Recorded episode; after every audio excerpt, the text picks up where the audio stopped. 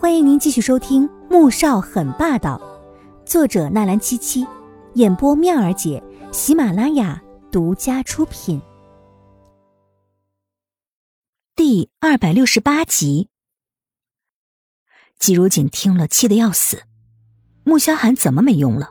谁都比不上他，也不知道哪里来的勇气，抬手狠狠就是一巴掌甩在了男人的脸上。我不准你说我老公！这一巴掌打的男人不但没生气，反而大笑起来，眼睛里的占有欲越来越强烈。哟，还生气了？来，让哥亲一个。说着就要一把抱住季如锦，然而他的手还没能伸出去，一个黑影冲过来，拳头已经砸在他脸上。不远处，穆子饶看到了这一幕，啧啧的往后退了一步。肯定很疼啊。这比和他打架的时候狠了不止十倍啊！而同桌的看到自己的兄弟被揍了，也冲了上来。穆子饶原本在看热闹的，但考虑到不造成死伤过度，他决定是本着医者仁心的态度凑了热闹。季如锦傻愣在那儿，还以为自己出现幻觉了呢。穆萧寒怎么会在这儿？难道是今天送了那管血，暴露了他的行踪？大排档的老板是彻底的傻眼了，他怎么也没有想到，一盘辣炒牛尾会惹出来这么一场斗殴。看着八个壮汉打不过两个穿着西装而且看着文质彬彬的男人，实在是有些难以置信。为了挽回损失，老板还是报了警。当警察赶过来的时候，老板再次惊掉了下巴。八个浑身是伤的壮汉全部被铐上了手铐，带上警车，而穆子饶揉了揉拳头。显然是意犹未尽的。哎，怎么来的这么快啊？平时有个什么事儿也没见这群人这么迅速呀。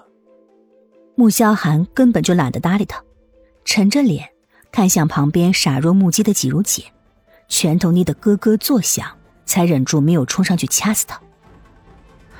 是你告诉他我在这儿的吗？季如锦被男人那吓人的眼神吓得回过神来，看向了旁边的穆子饶。没有啊。穆子饶也表示他很震惊，他不过是想拉着堂哥出来喝两杯的，结果不去酒吧，非要跑到江边来吃大排档，还说什么是想到这种平民的地方吃一吃看看。你知道他在这里为什么不说？穆子饶，你找死啊！穆萧寒浑身都是一股可怕的戾气，声音从齿缝挤出来，十分的凶狠。穆子饶退后几步，保持了安全距离。不是。我不知道他在这儿啊！我要知道，不就不带你来了吗？这是他的真心话。他正巴不得堂哥找不到季如锦呢，怎么可能还往这里跑？然而这话刚说完，他就后悔的捂住嘴，一不小心说了大实话。哼，穆子饶，你过来。他才不过去呢，抬脚就跑。季如锦也悄悄的往后退，结果才挪出三步，男人猛地回头。一把拽过他，扛在肩上就往外走。排档老板看见了，震惊的张了张嘴：“这是所谓的螳螂捕蝉，黄雀在后吗？”没想到一个服务员也能引起这么一场厮杀，这简直比偶像剧还要狗血。季如锦被扔进了车里，还没坐稳，男人便压了过来，捏着他的下巴，凶狠的说：“还想跑？”没有啊。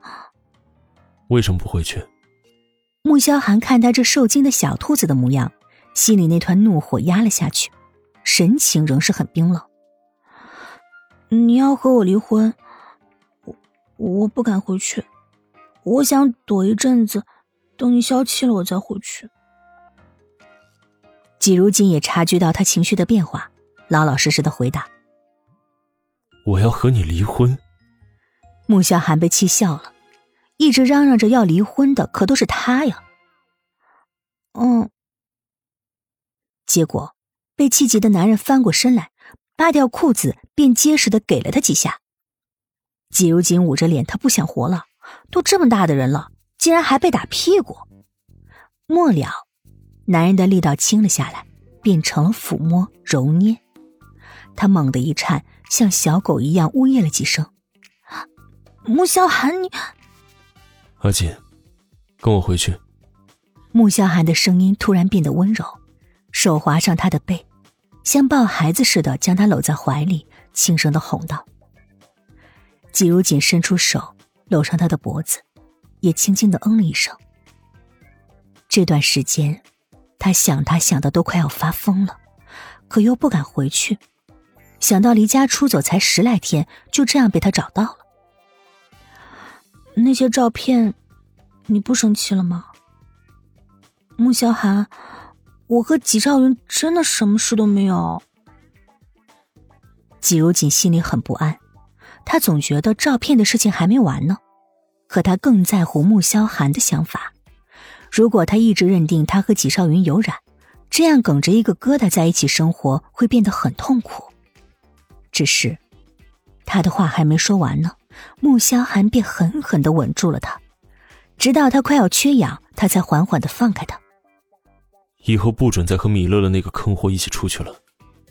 季如锦心想，这怎么扯到米乐乐头上去了？但是他又没有胆子问，只能愣愣的点了点头。